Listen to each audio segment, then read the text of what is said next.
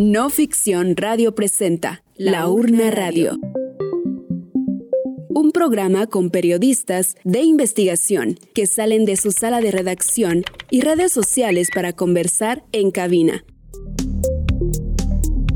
En esta primera temporada hablaremos del panorama electoral de 2023 en Guatemala. 50 minutos para actualizar la información acontecida a nivel nacional sobre este proceso democrático que sucede cada cuatro años, donde tu voto es lo más importante.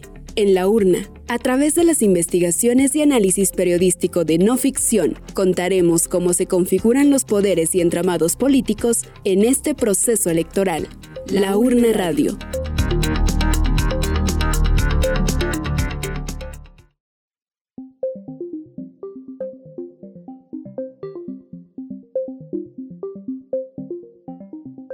Hola, buenas tardes a todas y todos nuestros radioescuchas. Gracias por estar ya en sintonía y estar atentos y atentas a nuestro programa. Les damos la bienvenida a este espacio radial, hoy con la edición número 8 de la Urna Radio. Soy Amanda Chiquito y es un gusto para mí estar de nuevo en la conducción a través de esta frecuencia radial o bien en nuestra versión podcast de este programa. Como siempre, es importante agradecer a las radios comunitarias aliadas en la retransmisión de nuestro programa, Radio Xiaptzultacap, Radio Kawinakel, y nuestra aliada anfitriona, Radio Nakoj. En el programa de hoy hablaremos de la segunda vuelta de las elecciones y sobre ese camino minado sobre el que estuvo caminando uno de los binomios presidenciales que pasó a segunda vuelta y sobre algunos sucesos posteriores a las elecciones del pasado 20 de agosto. Y es que mucho se dijo sobre si la segunda vuelta estaba en riesgo después de las múltiples amenazas que lanzó el Ministerio Público a través de la Fiscalía contra la Impunidad y que generó semanas de tensión e incertidumbre en la población. Sin embargo, el Tribunal Supremo Electoral defendió los resultados y el pasado 20 de agosto la población habló y Guatemala tiene nuevos gobernantes, presidente y vicepresidenta electo Bernardo Arevalo y Karin Herrera. Y para acompañarnos en esta conversación sobre los resultados de la segunda vuelta en los segmentos ya conocidos, análisis electoral y memoria electoral, tenemos hoy a nuestros colegas Osvaldo Hernández y Giovanna García, quienes realizaron un estupendo trabajo de cobertura con la urna, el especial de cobertura electoral. Como invitada especial nos acompaña Linsley Tilit de la organización Alas de Mariposas y parte de Mirador Electoral.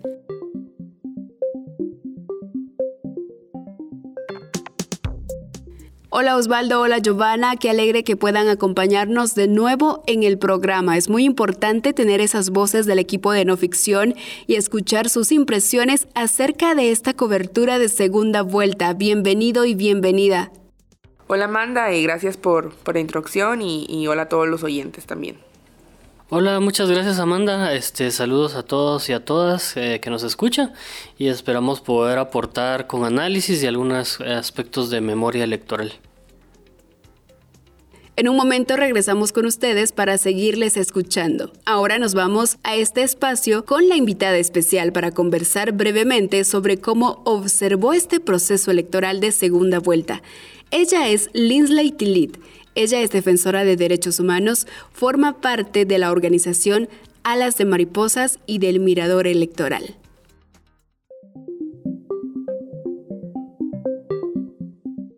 Desde la sala de redacción a cabina, llega nuestro equipo de periodistas de no ficción, que han estado en varias coberturas electorales, alcaldes, diputados, presidente y vicepresidente. Cada cargo es parte del escenario electoral que queremos contarte. A través de la narrativa, la investigación y los datos, presentamos nuestro análisis electoral.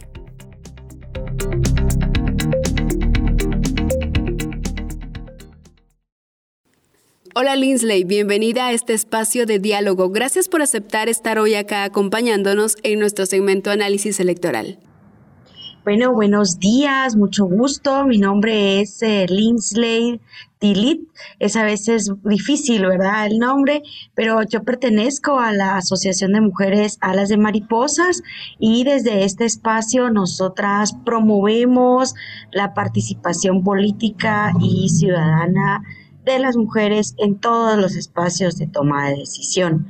Y estoy muy contenta. Muchísimas gracias Amanda por la invitación y un saludo muy, muy cordial a todos y todas quienes nos están escuchando a través de la radio. También a las de Mariposas, pues sí, somos parte de la Alianza de Mujeres y Mujeres Indígenas por el Acceso a la Justicia y de Mirador Electoral. Para no ficción y el equipo de periodistas es muy importante escuchar las voces diversas y tener la mirada de personas que estuvieron haciendo un trabajo de monitoreo durante estas elecciones 2023. Y tú como parte del Mirador Electoral y la Alianza de Mujeres y Mujeres Indígenas por el Acceso a la Justicia, que estuvieron de cerca, seguramente fue todo un reto, teniendo en cuenta todo lo ocurrido desde el inicio del año electoral con la no inscripción de partidos políticos, candidatos excluidos, etc. Y teniendo además este escenario postelectoral. Ya lo han dicho varios analistas, una sorpresa de resultados, algo que nadie esperaba, resultados que no solo asombran al país, sino al continente entero. Ese resultado ganador de un partido y un binomio que no punteaba en las encuestas. Desde esa parte organizada, Linsley, puedes contarnos cómo se vivió el camino a segunda vuelta. Bueno, pues creo que llegamos al 20 de agosto. Eh, en medio de varias cosas. En principio, en medio de una, de, una campaña muy fuerte de desinformación, en medio de la utilización de líderes religiosos para orientar el voto. La última encuesta de prensa libre decía que eh, siete personas que profesan la religión cristiana evangélica, a siete de cada diez personas, su pastor o su líder religioso les había dicho por quién votar. Entonces ahí vemos como una clara intromisión de, de, la fe, digamos, entre comillas, donde no corresponde. Llegamos a la segunda vuelta electoral con la judicialización de semilla muy fuerte, ¿verdad? Vimos esa parte bastante complicada eh, en medio de denuncias, amparos, que uno ya parece como un juego de, de, ping-pong, ¿verdad? Que se tiran la pelotita aquí, que se tiran, y, y el ciudadano y la ciudadana nos quedamos como, ¿qué es lo que está pasando, verdad?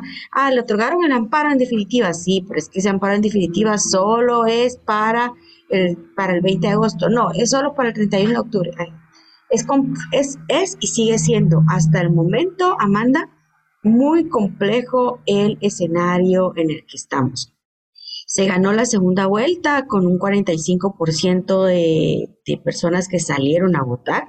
Eso eh, es mucho. En la elección pasada fue 42, ahora 45, y eso es eh, algo positivo. Sin embargo, em, vemos que aún hace falta eh, más por hacer, ¿verdad? Hace falta que eh, se sostengan esos resultados ah, para el 14 de enero y, hace, y va a hacer falta que sostengamos ese gobierno eh, porque las amenazas de intento de golpe van a seguir estando.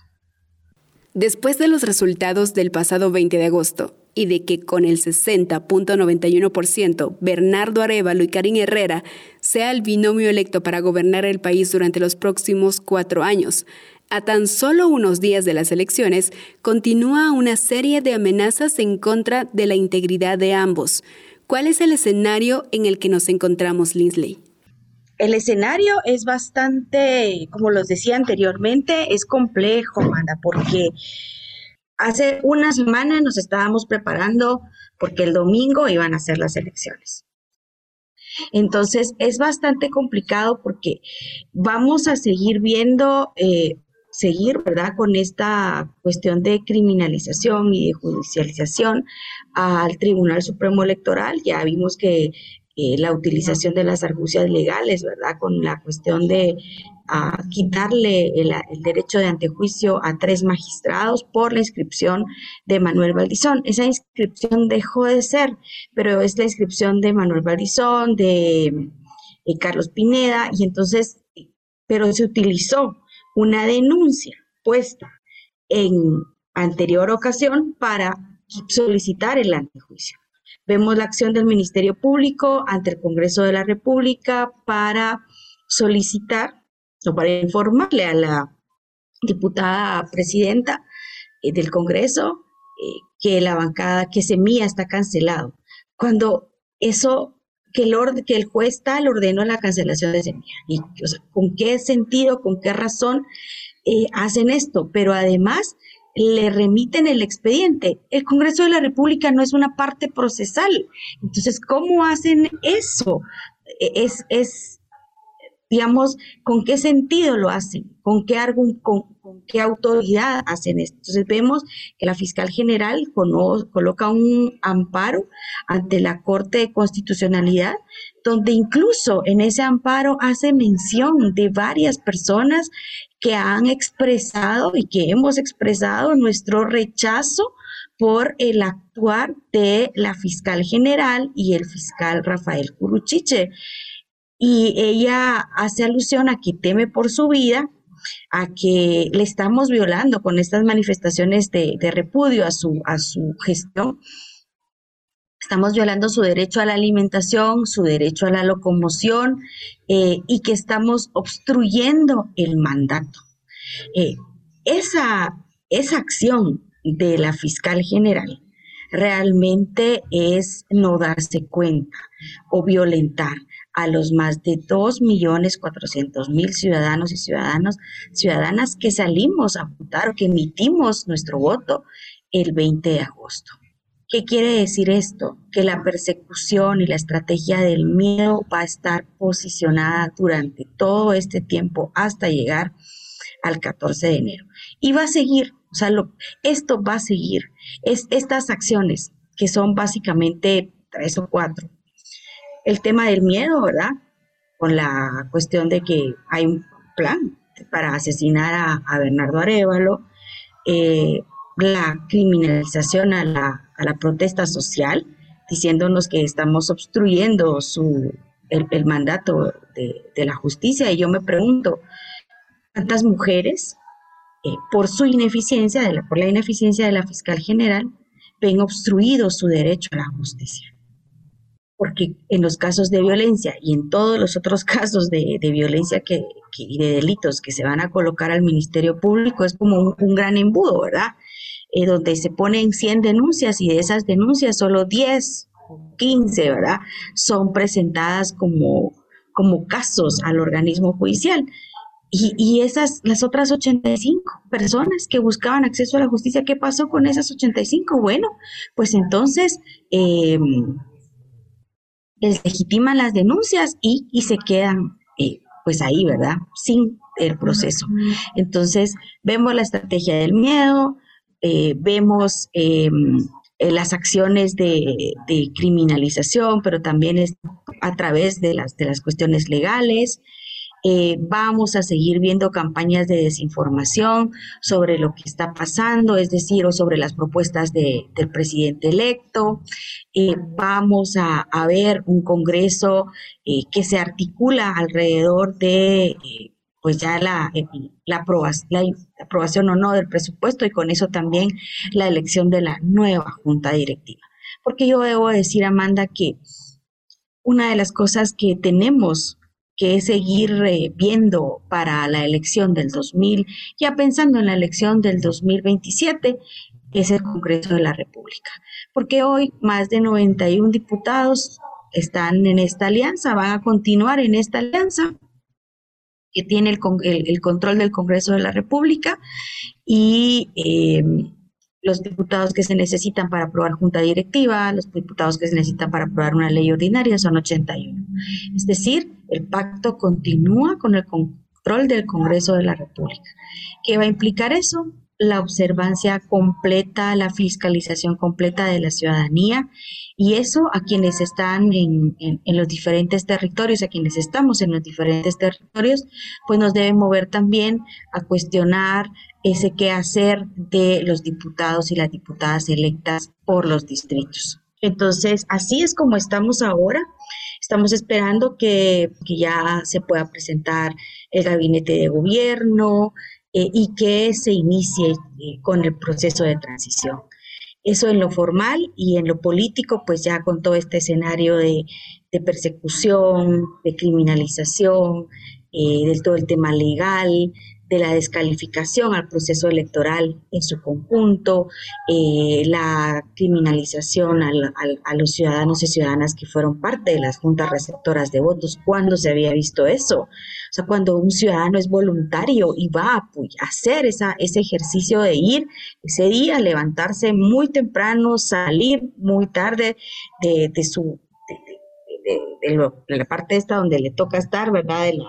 del lugar donde le toca estar como junta receptora de voto y pedir todos esos datos realmente ya es, es, un acto muy fuerte de eh, descalificación del proceso electoral en su conjunto. Gracias, Linsley, por este resumen de lo que está aconteciendo y cómo esto también ha impactado en la cotidianidad, en la vida de la población entera, generando temor, incertidumbre y pues diciendo, cuándo se detiene todo esto. Y por otra parte, en los términos legales que tú mencionas, ya que es muy complejo en ocasiones em, lograr entender bien todos estos términos, todas estas acciones y que de alguna manera pues suelen confundir mucho más a la población. Pero atinadamente podemos hacer estos intercambios y poder conversar de una manera en la que podamos llegar a la población y así informar. Entonces, Linsley, ¿qué se puede esperar a partir de los últimos acontecimientos? Ya hay un ganador. Se espera que el 14 de enero tomen posesión Bernardo Arevalo y Karin Herrera. Sin embargo, para ese momento hacen falta aproximadamente tres meses, dado que algunos actores siguen desgastando este proceso electoral. Creo que a nosotros y nosotras como ciudadanas lo que nos corresponde es no soltar las calles no soltar las calles, no soltar las redes, no podemos decir, bueno, ya terminó, qué bueno, ganamos, o, o qué bueno que ganó el candidato, no era de mi preferencia, pero bueno, porque aquí no se trata ya de un partido o de un candidato, se trata de un sistema constitucional que es la democracia. Guatemala se define como un Estado republicano, democrático y representativo. Y por eso es que cada cuatro años vamos a, a emitir un derecho y ese derecho es el sufragio. Es decir, yo puedo decidir como ciudadana ciudadana a quién quiero, pero tengo, o sea, si mi candidato perdió o mi candidata perdió, pues bueno, ¿qué me toca? Va a aceptar porque la mayoría decide.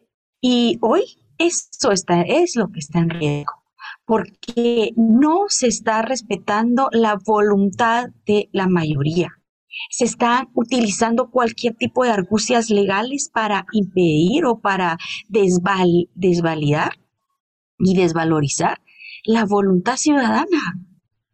Entonces, eh, sí, eh, y, a qué voy con esto? Porque, bueno, presidente electo, pues ya está, presidente, el presidente electo. No importa si se mía o, o se mía, lo cancelan. Está bien, está bien, es cierto. Sin embargo, puede llegar con un antejuicio y eh, puede entonces retirarle la inmunidad y hay un riesgo grande que también eh, pues no se asuma. no asuma la presidencia, es un escenario que no podemos dejar de ver. ¿Qué nos corresponde a nosotros, a nosotras? Pues estar estar, eh, insistimos, ¿verdad? No soltar las calles. Ayer eh, en la, la, manifestación, pues aunque llegó bastantes personas, todavía era muy, muy, muy poca y necesitamos salir a las calles, decir, miren, no estoy de acuerdo con, con, las, con las acciones de la fiscal general.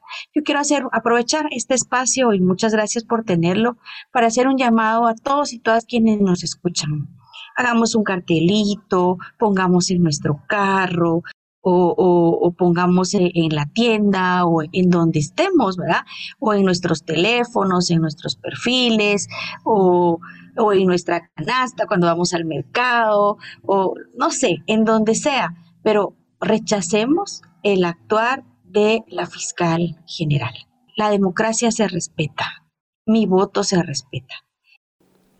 Muchas gracias, Linsley. Agradecemos tu disposición para conversar y compartir tu visión de la coyuntura post-elecciones en la urna radio.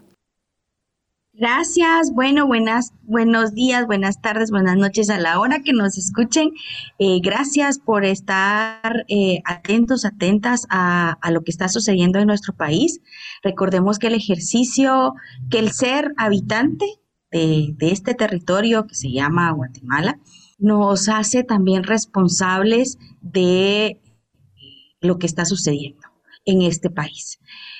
Siempre he dicho que cuando en la casa se están, eh, que se llevan eh, la puerta, la ventana, o, que se llevan una silla, una mesa, no podemos quedarnos indiferentes, ¿verdad? Porque se lo están llevando. Hoy, precisamente, ese es el miedo, esa es, eh, por eso, el no querer soltar el poder, porque tienen miedo los corruptos de siempre, que nos han robado la salud, la educación, el acceso a servicios, es que por eso no quieren, no quieren perder, digamos, los negocios que tienen con el, con el Estado, con el gobierno. Así que no dejemos que la corrupción también se quiera robar nuestros sueños y nuestras esperanzas. Luchemos porque queremos ver un mejor país, un mejor país para nuestros hijos, para nuestras hijas, para nuestros hermanos, para nuestras familias, para que es, ellos, ellas no se vean obligados a salir del país por buscar un, un lugar mejor para vivir. Hagamos de Guatemala un mejor lugar para vivir. Y eso se hace denunciando lo que está mal.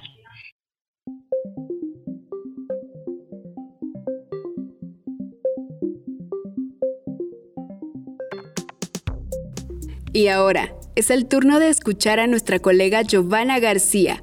Ella estuvo muy de cerca cubriendo al partido Movimiento Semilla desde antes de los resultados del 25 de junio y le ha estado dando seguimiento a los resultados de segunda vuelta. Y está aquí para contarnos cómo vivió y se vivió este resultado de segunda vuelta.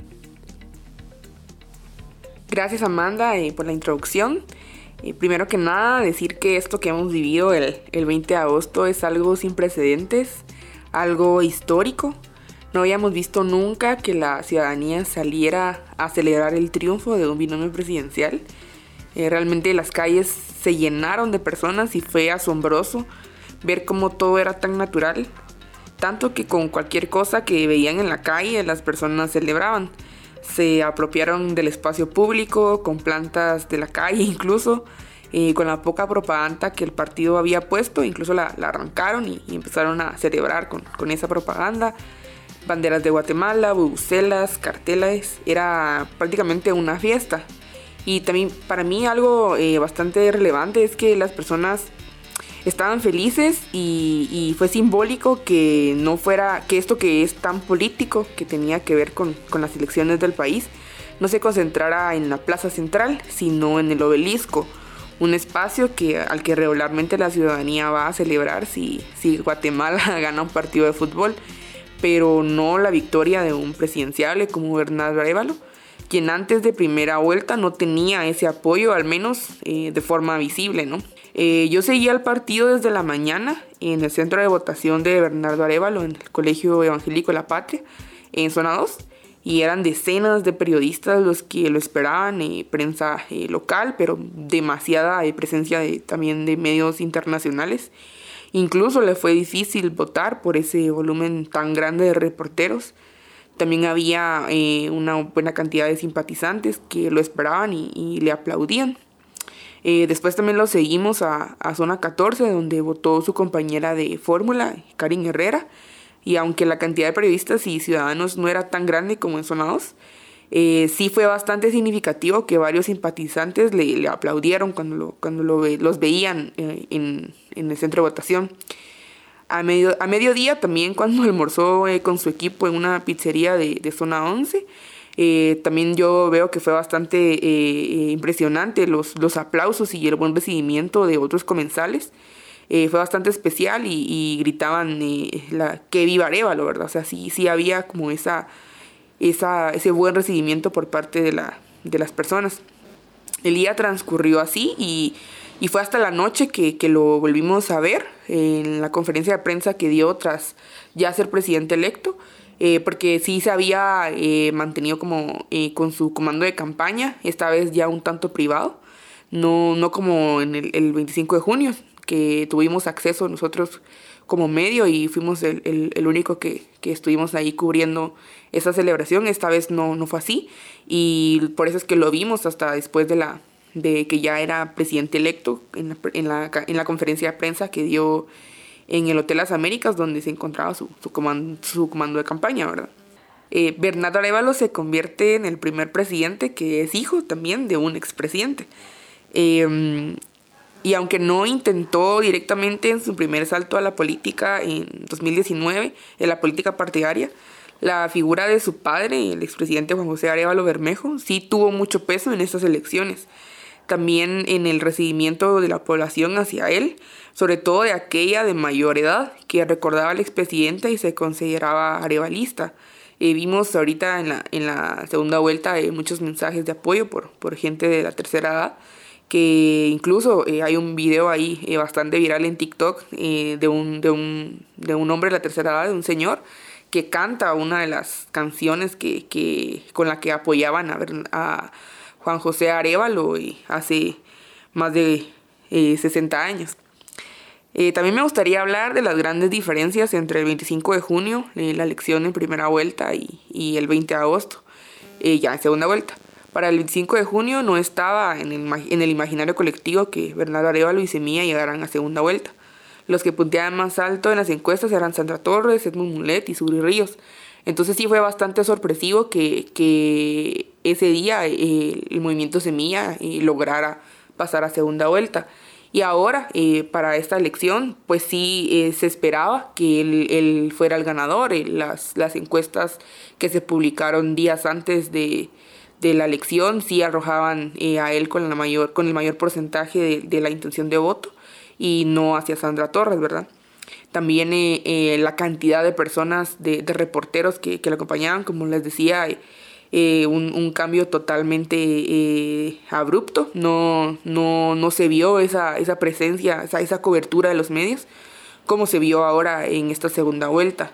E incluso en su cierre de campaña, eh, algo muy interesante que yo vi es que en la primera vuelta, eh, que fue en la concha acústica, eh, su cierre de campaña no, no había mayor ciudadanía, sino que eran los mismos simpatizantes del partido, afiliados, los que habían acudido a, a, ese cierre.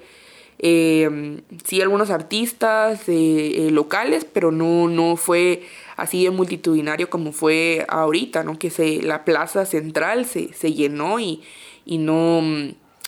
Y, no, no, tenía nada que ver con, con, la, con el cierre que habían tenido ahora, incluso eh, a nivel de, de producción, por decirlo así, eh, sí fue bastante ostentoso este cierre de campaña, o sea, lo hicieron con fuegos artificiales, con eh, bandas, con un, escenario totalmente eh, ostentoso, diría yo, y nada, nada comparado con, lo que hicieron en, la primera vuelta. Entonces sí vemos bastantes cambios, incluso eh, eh, vemos que pues fue una cantidad de mucho más grande de personas las que, las que los apoyaron. Y, por último sí me gustaría hablar de que aunque sí vimos mucha espontaneidad y, y, que la gente genuinamente apoyó al partido tras la segunda vuelta, eh, y también eh, tras, las, tras las acciones del Ministerio Público que buscan criminalizar y de alguna forma como perseguir penalmente al partido. Eh, aunque todo eso sí fue espontáneo, pues sí hay que decir de que esta ciudadanía que, que, votó por Bernardo Arevalo probablemente no lo hubiera hecho si, si hubieran dejado participar a, a otros candidatos que de alguna forma también eh, se mostraban antisistema, eh, como lo fue eh, Carlos Pineda, ¿no? que era quien aglutinaba ese voto antisistema que se mostraba como un outsider antes de la primera vuelta, pero que en mayo le, le bloquean su participación y suspenden más de mil candidaturas de su partido político.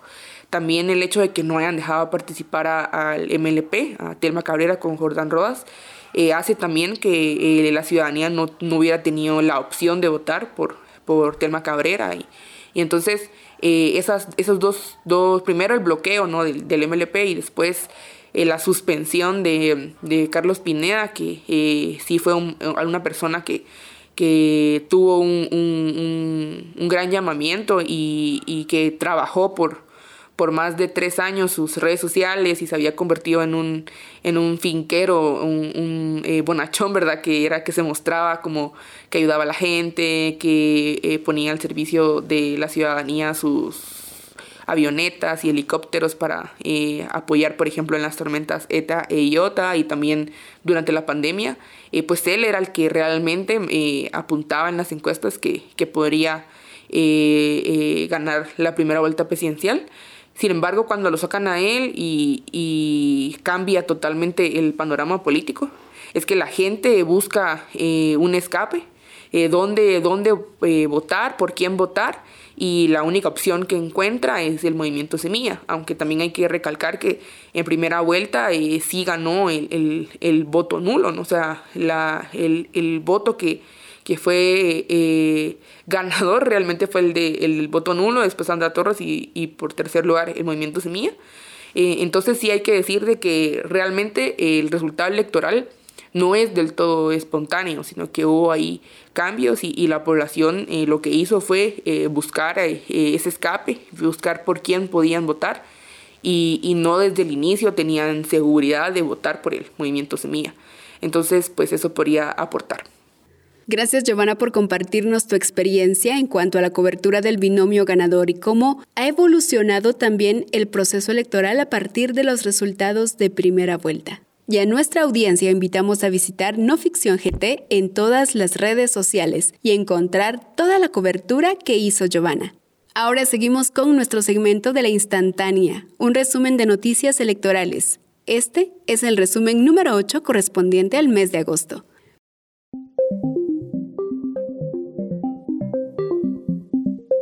Es hora de servirte una instantánea un resumen de noticias en torno al proceso electoral. ¿Qué pasa con los candidatos? ¿Qué novedades tienen los partidos políticos? ¿Cómo está reaccionando la ciudadanía ante estas elecciones? Aquí en la instantánea electoral te lo contamos.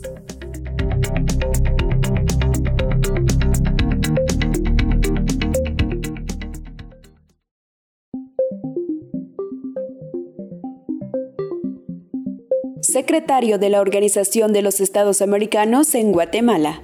Durante cuatro días, el secretario general de la Organización de los Estados Americanos, OEA, Luis Almagro, estuvo en Guatemala para conocer la crisis política del país. Se reunió con instancias del Estado, movimientos sociales y con los binomios presidenciales que llegaron a segunda vuelta. Tribunal Supremo Electoral entrega credenciales a diputados. El Tribunal Supremo Electoral entregó credenciales a 160 diputados y diputadas electas al Congreso 2024-2028 y 20 al Parlamento Centroamericano, con el propósito de oficializar las adjudicaciones de cargos públicos. Los partidos políticos Vamos y UNES serán la mayoría en el legislativo. La Organización de Estados Americanos presenta informe por elecciones de Guatemala. Luego de su visita a Guatemala, Luis Almagro, secretario de la Organización de Estados Americanos, informó que a los delegados de varios países les preocupa la intimidación judicial y las amenazas durante el proceso electoral 2023. En su informe, la OEA indicó que esperan la transición el próximo 14 de enero. Debate convertido en entrevista. Sandra Torres, la candidata presidencial de la Unidad Nacional de la Esperanza UNE, no asistió al debate presidencial organizado por la Asociación de Gerentes de Guatemala, AGG. Bernardo Arevalo del movimiento Semillas se presentó y dio a conocer su postura ante varios temas propuestos por la Asociación de Gerentes de Guatemala. Cancelan repetición de elecciones en San Miguel Petapa. Tras la renuncia del candidato a alcalde de Creo, ausente en papeletas del 25 de junio, el Tribunal Supremo Electoral no repitió elecciones en San Miguel Petapa. En consecuencia, Maynor Morales del Partido Valor confirmó su reelección en este municipio. Encuesta. Bernardo Arevalo superó a Sandra Torres. Según la encuesta Libre Prodatos y otra realizada por Sigalup, el candidato del movimiento Semilla encabezó la intención de votos para la segunda vuelta electoral en ambas. Bernardo Arevalo sobrepasó el 60% frente a menos del 40% de Sandra Torres. Bernardo Arevalo, presidente electo. Luego del 100% de actas procesadas, Bernardo Arevalo y Karin Herrera fueron declarados presidente y vicepresidenta electos. El binomio logró el 58% de los votos. A pesar de la victoria, el movimiento Semilla se prepara para ataques judiciales de la FESI y el Ministerio Público. FESI prepara ataque contra Semilla. En entrevista con algunos medios de comunicación, Rafael Curruchiche, jefe de la FESI, aseguró que luego de la segunda vuelta electoral continuará con las acciones penales en contra del movimiento Semilla. Curruchiche declaró que habrá nuevas líneas de investigación. CIDH otorga medidas cautelares a Bernardo Arevalo e informa de supuesto plan Colosio para atentar contra su vida. La Corte Interamericana de Derechos Humanos otorga medidas cautelares al binomio presidencial del movimiento Semilla, Bernardo Arevalo y Karin Herrera. La comisión pide al Estado que adopte las medidas necesarias para proteger los derechos a la vida e integridad de ambos. Además, en la resolución la Corte informa que el equipo de seguridad del binomio recibió información preocupante sobre un plan para asesinarlo con participación de agentes estatales e individuos particulares. Al menos tres fuentes dentro de instituciones estatales con alto grado de fiabilidad habrían advertido sobre la existencia de un plan denominado Colosio, haciendo referencia al asesinato del candidato del PRI mexicano en el año 1994, el que se implementaría para acabar con la vida de Bernardo Arevalo. Municipalidad Indígena de Sololá anuncia la toma de sedes del Ministerio Público a nivel nacional, carreteras y aeropuertos, si Consuelo Porras, fiscal general, insiste en la destrucción de la democracia. En un comunicado, la Municipalidad Indígena de Sololá anunció que debido a las acciones de la fiscal general Consuelo Porras en contra de la democracia y al servicio del pacto de corruptos, permanecerán en asamblea permanente hasta el próximo 14 de enero, cuando asuma el presidente y vicepresidente electos democráticamente del partido Semilla. Si el Ministerio Público insiste en destruir la democracia, los pueblos Cachiquel y Quiché tomarán las sedes del Ministerio Público de Guatemala a nivel nacional, el aeropuerto y bloquearán las carreteras para defender el proceso electoral 2023. Así lo indicaron a través de un comunicado. UNE no reconoce los resultados electorales. Tras la victoria de Bernardo Arevalo del movimiento Semilla en la segunda vuelta electoral por la presidencia, la Unidad Nacional de la Esperanza UNE de Sandra Torres no ha reconocido los resultados. La UNE interpuso una demanda contra el Tribunal Supremo Electoral por supuestas anomalías en el número de actas revisadas. Tribunal Supremo Electoral declaró a Bernardo Arevalo y Karin Herrera como presidente y vicepresidenta. Bernardo Arevalo y Karin Herrera fueron declarados oficialmente presidente y vicepresidenta de Guatemala para el periodo 2024-2028 por parte del Tribunal Supremo Electoral, luego de validar los resultados de la segunda vuelta electoral llevado a cabo el 20 de agosto. Sin embargo, el registro de ciudadanos suspendió provisionalmente la inscripción de la personería jurídica del Comité para la constitución del partido Movimiento Semilla. Alejandro Yamatei anuncia el inicio del proceso de transición. El presidente Alejandro Yamatei informó que tras la oficialización de los resultados electorales, iniciará con el proceso de transición de gobierno con el presidente electo Bernardo Arevalo. La primera reunión de transición será el próximo 4 de septiembre en Casa Presidencial. Así lo informó el presidente Alejandro Yamatei en cadena nacional.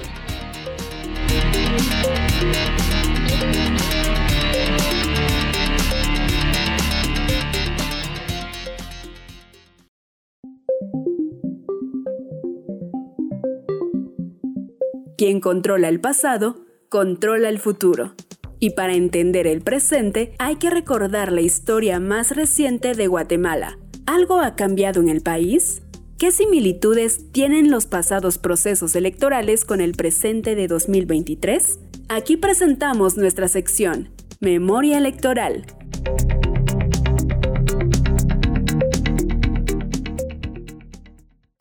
Estamos de vuelta. Y si has llegado hasta aquí escuchando nuestros segmentos y las voces que hoy nos acompañan, gracias por ser parte de nuestros radioescuchas a través de las diversas frecuencias de radio en las comunidades en donde nos transmiten y en las apps para escucharlo en versión podcast. Ahora escucharemos al periodista Osvaldo Hernández, uno de los coordinadores y editor de No Ficción, con el segmento Memoria Electoral. Bienvenido Osvaldo, gracias por acompañarnos en esta edición de la Urna Radio. Bueno, muchas gracias. Eh, yo creo que para entender las elecciones del 2023 hay que hacer una regresión, un poco volver al pasado para entender el presente, que es lo que hemos estado haciendo con esta sección. Y mm, a mí me ha tocado dar cobertura a estas elecciones, eh, pues yo casi que cubrí desde... Mis primeras elecciones fueron las del 2011. Y yo recuerdo, como para entender un poco eh, lo que sucede también con Sandra Torres en la actual, hay que regresar 10 años atrás también a entender esas elecciones porque yo cuando estuve cubriendo en ese momento recuerdo una escena muy importante donde Sandra Torres está haciendo un meeting eh, después de divorciarse de, Álvaro Colón, su ex esposo que gobernó del 2007 al 2012, del 2008 al 2012, y ella está en el meeting de la UNE y agarra una palomita, el símbolo de la UNE. Y viene y lo que hace, era el cierre de, básicamente era su último meeting. Viene, lo agarra y lo tira. Y cualquiera hubiera sido épico que la palomita hubiera alzado vuelo y hubiera retomado eh, el cielo en función del símbolo de la UNE. Pero lo que hace la palomita es venirse a pique y caer sobre la gente, ¿no? Y esa metáfora te da una idea porque a mí me sirvió mucho esa escena para contar cuando la Corte de Constitucionalidad le deniega su participación por haberse divorciado tan pronto de Álvaro Colón. Y esa, esa mm, cancelación de candidatura reconfigura todo el evento electoral del 2011 y eh, quienes asumen la representatividad de las elecciones es Manuel Valdizón y Otto Pérez Molina. Ellos dos fueron los que van a balotaje e incluso llegan hasta segunda vuelta, pero utilizaban a la sandrofobia que se bautizó en ese momento como un elemento de campaña.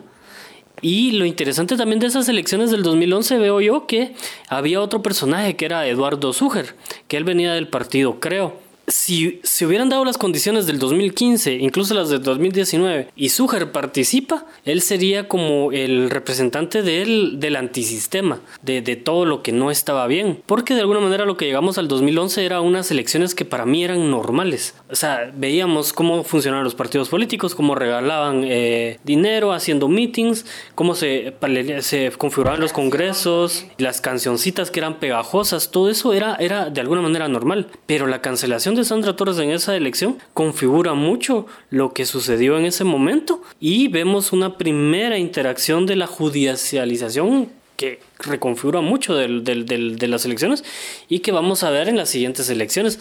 Mm, pues aprovechando un poco quizás para ver si ustedes se acuerdan un poco del 2011, si ya podían votar o, se acuerdan de todo esto que les estoy contando de Sandra Torres y cómo funcionaba eh, el líder de Valdizón y el Partido Patriota de, de Otto Pérez Molina.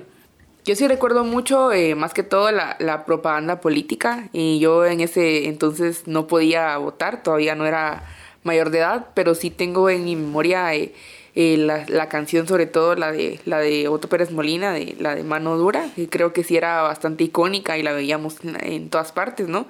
Y sí recuerdo mucho que había un, una fuerte campaña. Y, prácticamente yo ahí era todavía una preadolescente, por decirlo así. Y recuerdo que había una campaña en las calles bastante fuerte eh, con el no te toca eh, hacia Valdizón. Me acuerdo eh, mucho de eso. Y, y, también recuerdo que hubieron protestas diciéndole a, a Valdizón que, que no le tocaba, ¿verdad? Entonces yo sí creo que si lo hacemos como un poco de alusión a, esta, a, esta, a esta elección, eh, es un poco lo mismo que, que intentó hacer ahorita la, la UNE eh, o los simpatizantes de la UNE más bien, porque no, no hay como eh, certeza de que haya sido directamente la UNE quien hizo contra campaña contra el movimiento Semilla, con como todo esto de al movimiento Semilla no le toca, o por ejemplo esta, esta campaña de ideología de género y todo esto, pues yo sí lo hago como, como un, un guiño, ¿no? De que tiene que ver, que en ese entonces ya veíamos estas contracampañas en la calle de, de hacia, hacia, un candidato que no le tocaba, ¿verdad? Que eso era lo que decía la población. Y, y, justamente esa es la alusión, ¿verdad? Porque si recordamos esos años podemos entender cosas del presente. Pero luego la del 2015, no solo regresa Sandra Torres a la, a la contienda electoral, sino que vemos un escenario configurado por todas las persecuciones e investigaciones y las protestas que se dieron en el 2015. Y como les decía yo, si Suger en 2015 se hubiera tirado, quizás logra articular mucho del, del voto contra el sistema porque se evidenciaron cómo se financiaban los partidos políticos.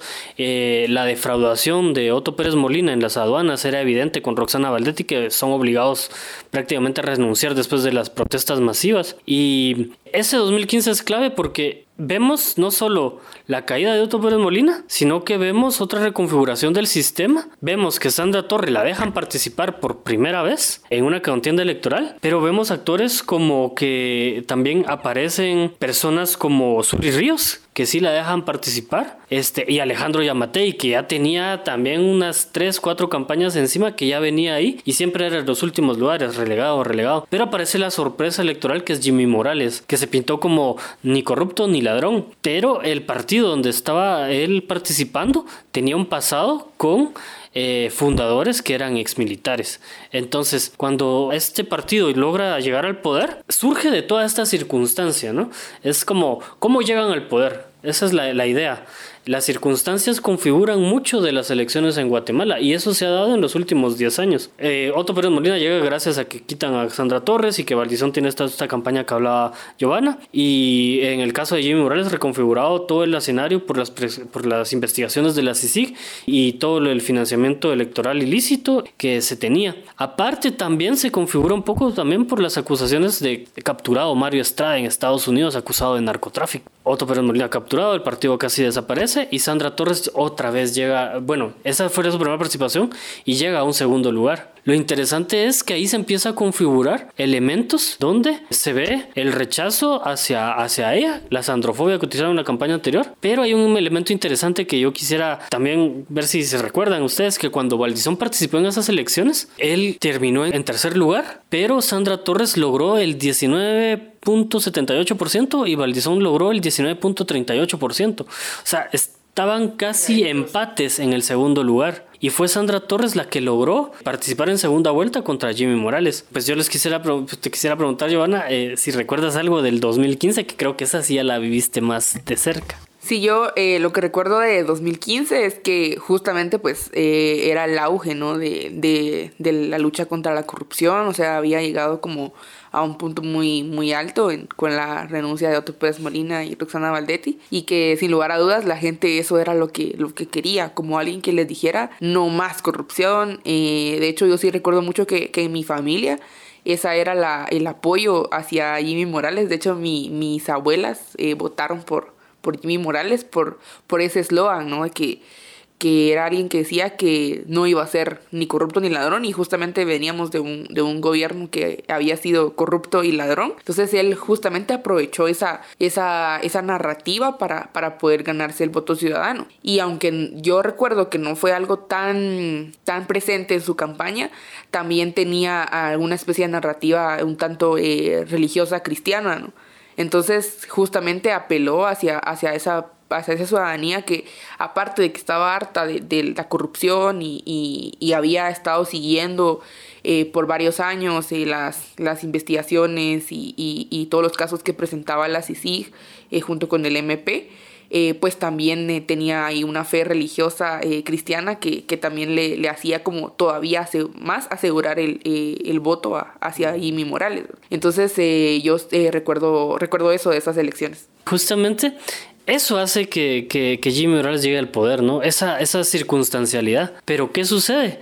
Que si Otto Pérez Molina ganó las elecciones y luego le descubrieron casos de corrupción y no logró terminar su mandato, Jimmy Morales lo que hace a mitad de, gobierno es básicamente expulsar a la CICIG y generar otras, otro contexto distinto que configura también las elecciones de 2019. Y ahí vemos que es una consolidación del, que nosotros en Guatemala llamamos el pacto de corruptos, que se logra configurar a través de buscar la impunidad. Y para 2019 esas elecciones estuvieron configuradas sobre todo por todos los políticos que no pudieron participar porque estaban señalados de corrupción. Vimos en el Congreso que había muchos caciques que no estaban, que se habían desaparecido porque todos tenían algún señalamiento o tenían eh, algún caso que los estaban investigando y los vemos desaparecer. O sea, el 2019 está configurado por las investigaciones de la CICIG, sin embargo también está configurado por la expulsión de la CICIG directamente.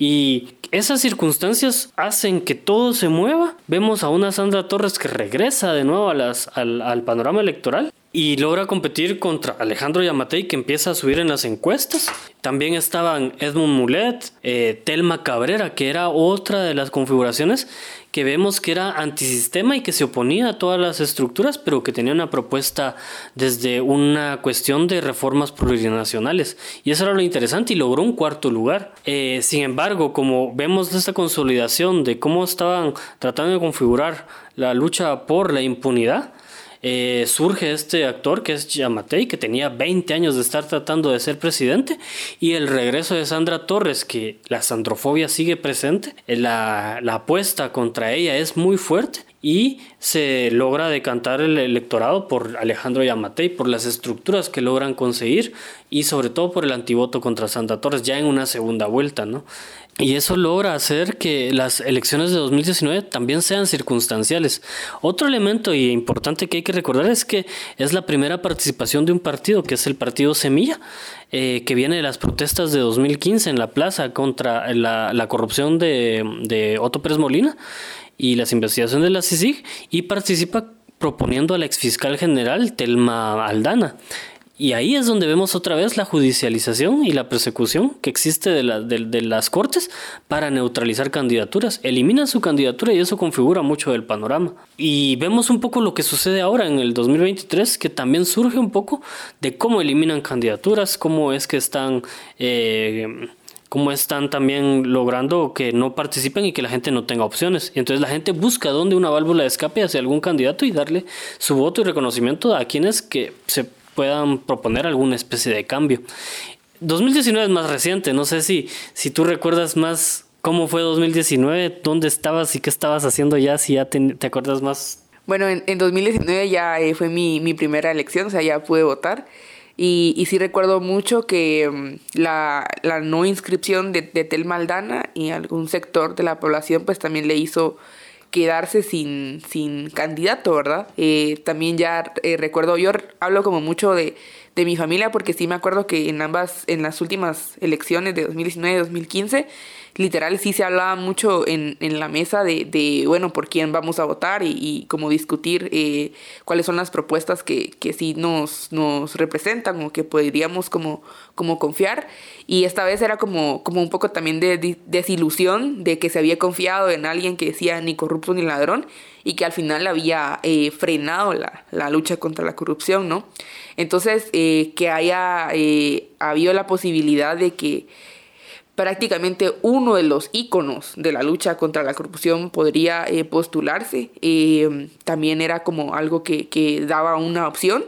Pero después, eh, ya con, con, el bloqueo de la inscripción, sí, mi familia también decidió darle el voto a Alejandro Yamatei, ¿no? Y, y un tanto porque en segunda vuelta ya era como entre él o Sandra Torres y, y no, se, no se quería eh, votar por Sandra Torres por esta, como tú decís, sandrofobia y, y, y, al final eso es lo que, lo que eh, se volvía a repetir, ¿no? Sandra Torres ponía a un presidente pero por ella no, no, no votaba la población aunque pasara a segunda vuelta y aunque la UNE fuera como eh, un mega partido, ¿verdad? O sea, no, no tenía como esta eh, posibilidad y, y, por eso es que eh, la gente votó por, por Alejandro Yamatei y no, y no tanto por, por un, un, apoyo real hacia él o, algo como lo que estamos viendo actualmente, ¿no? O sea, no, no vimos, eh, pero ni medianamente un apoyo ciudadano como el que se está viendo actualmente eh, con el movimiento Semilla y, o por ejemplo con, con, el, con Prosperidad Ciudadana, lo que vimos eh, en mayo cuando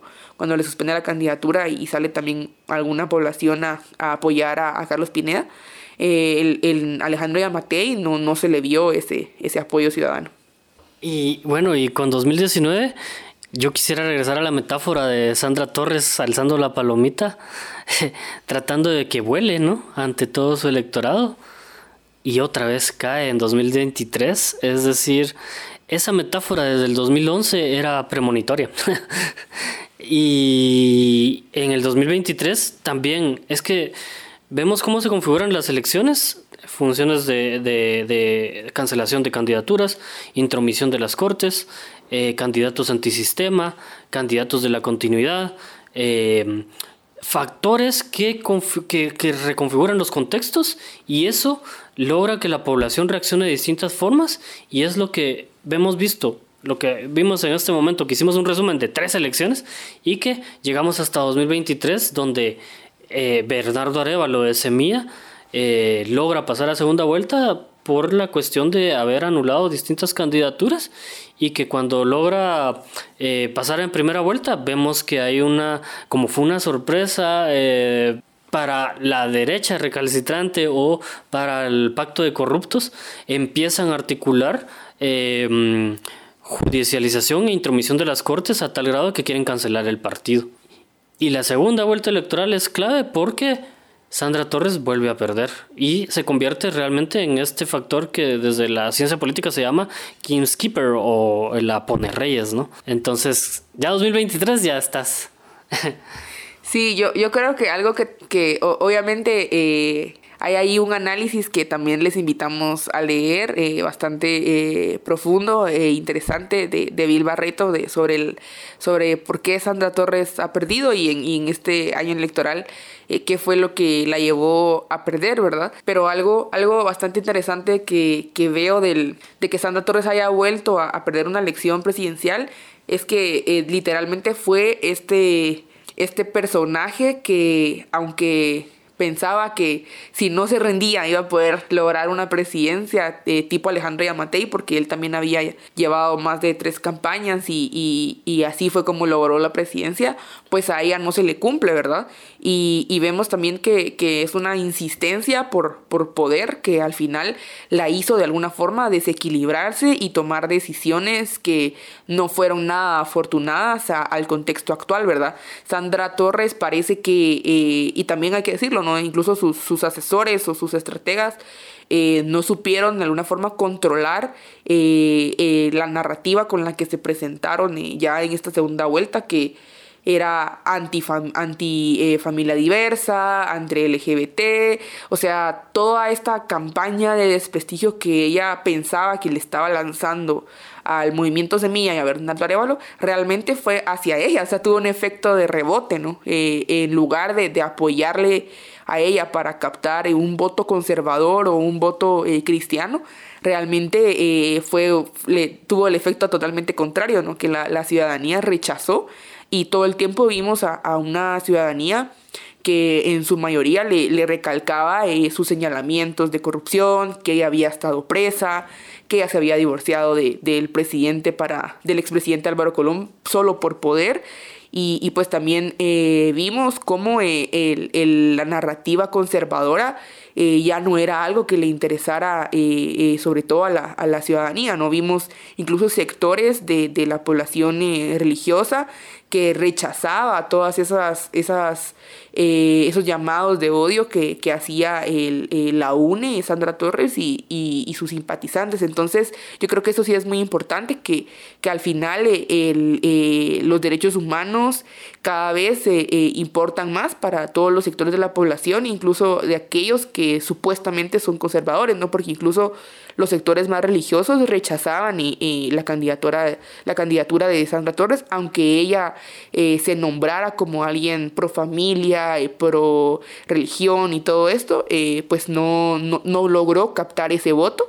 Eh, y eso creo que es una lección bastante importante, no solo para Sandra Torres, sino para otros políticos eh, que realmente ya no funcionan, al menos en nuestro país, que creemos que, que está eh, muy atrasado en temas de derechos humanos, pues en cuanto a narrativas no, no lograron captar ese voto.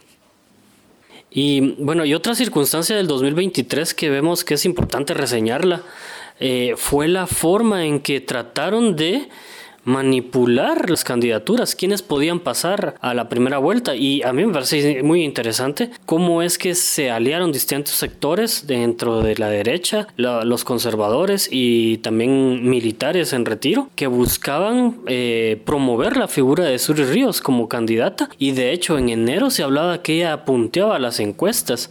Y Suri Ríos es la hija del general Ríos Montt eh, que dio golpe de Estado en marzo de 1982 y tenía impedimento legal. Y lo que vimos también fue que ella logró manipular las cortes porque logró posicionar en la Corte de Constitucionalidad a su ex vicepresidenciable del 2019, eh, Roberto Molina Barreto que eh, básicamente su voto fue fundamental para que Suri Ríos pudiera participar en el 2023. Y no solo eso, sino que un abogado del juicio por genocidio em, de apellido Rosales logra ser suplente en la Corte de Constitucionalidad. Y el otro abogado también que defendió a su papá en el juicio por genocidio, eh, de apellido Cermeño, eh, es suplente en el Tribunal Supremo Electoral y entonces se configura todo para que eh, buscaran esa continuidad y lo que se veía era como hay, análisis políticos que hablan de cómo es que tratan de imponernos a Suri Ríos como candidata y lo logran. Sin embargo, el rechazo de la población fue contundente hasta dejarla en un sexto lugar. Y eso me parece a mí muy importante también del 2023 de cómo eh, analizar las circunstancias que trataron de ser artificiales en el sentido de que sí hubo eh, manipulación de eh, cómo quería que la gente votara. Y eso creo que es fundamental. No sé si, ¿qué, qué opinas? Sí, yo, yo recuerdo mucho eh, cómo, cómo se pronosticaba que, que podían suceder algunas cosas con esta Corte de Constitucionalidad actual. el hecho de que estuvieran tantos personajes afines a, a, los grupos militares eh, como el magistrado eh, Molina Barreto, que era el, vicepresidenciable en las elecciones anteriores de, de Sur Ríos, eh, aunque no pudieron participar, participar era, él era el que, el que iba a ir con ella. y pues prácticamente todos tenía, temíamos que, que la impusieran, ¿no? O sea, y ella prácticamente es alguien que también eh, no desistió de su candidatura presidencial, eh, la, la, ya la habían bloqueado por, por el impedimento constitucional y ella luchó, digamos, por decirlo así, por sus medidas eh, cautelares de la, de la Corte IDH y así es como logra literal manipular la, la la ley para, para poder ser inscrita, ¿verdad? Con una, ya con una corte afín a, a ella. Y, y, la, yo la veo como una de las eh, grandes perdedoras de, de, esta elección porque eh, sí eh, tuvo como una persistencia por participar.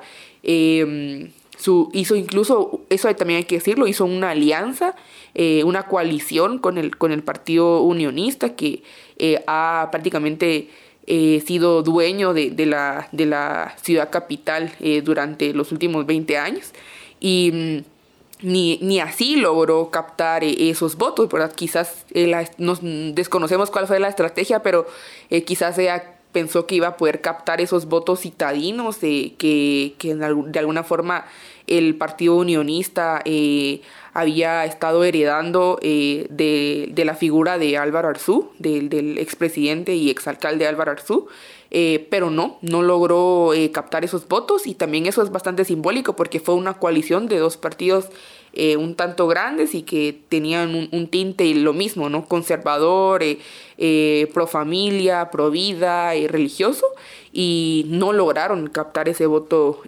conservador. Entonces yo sí la veo incluso como, como una, una de las grandes perdedoras de esta elección y creo que es importante poder señalarlo porque eh, esa, eh, esa persistencia por, por poder no, no, fue suficiente para que ella lograra eh, pasar ni, ni, a segunda vuelta y, y, tampoco obtener grandes escaños en, en, el Congreso, ¿verdad? Esa coalición tampoco logró lo que logró, por ejemplo, el Movimiento Semilla o el Partido Cabal de Edmond Mulet, que era la, la primera vez que participaba, por, ya después de que perdió el poder del, del Partido Humanista.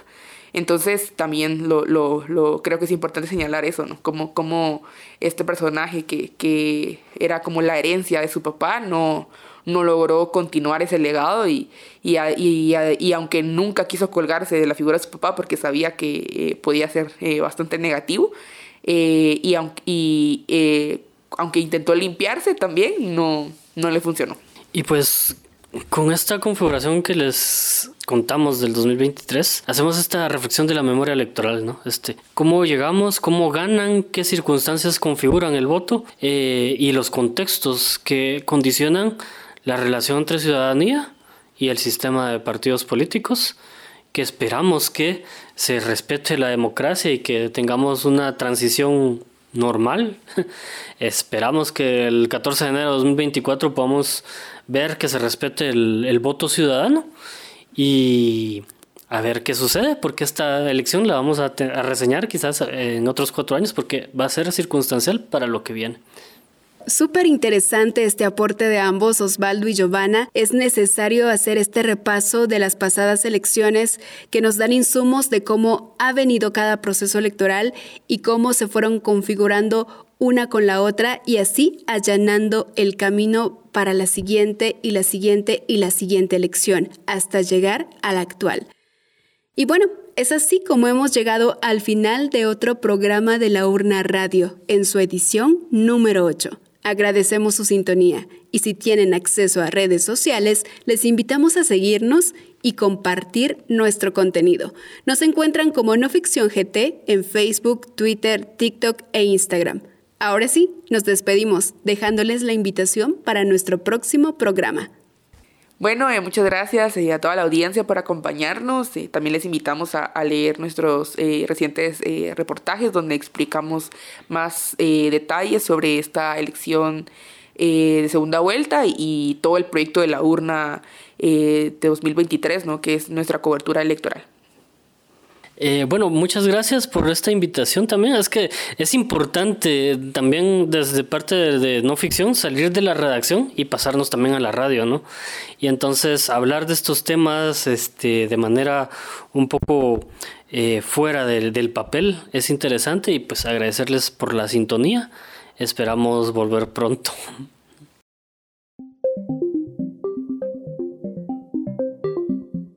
No Ficción Radio presentó La Urna Radio, como parte de nuestro proyecto periodístico que busca informar de manera amena e independiente sobre el proceso electoral 2023. Te esperamos en nuestra próxima emisión, No, Ficción Radio. Búscanos también en redes sociales, Facebook, Instagram, Twitter y TikTok como arroba no ficción GT.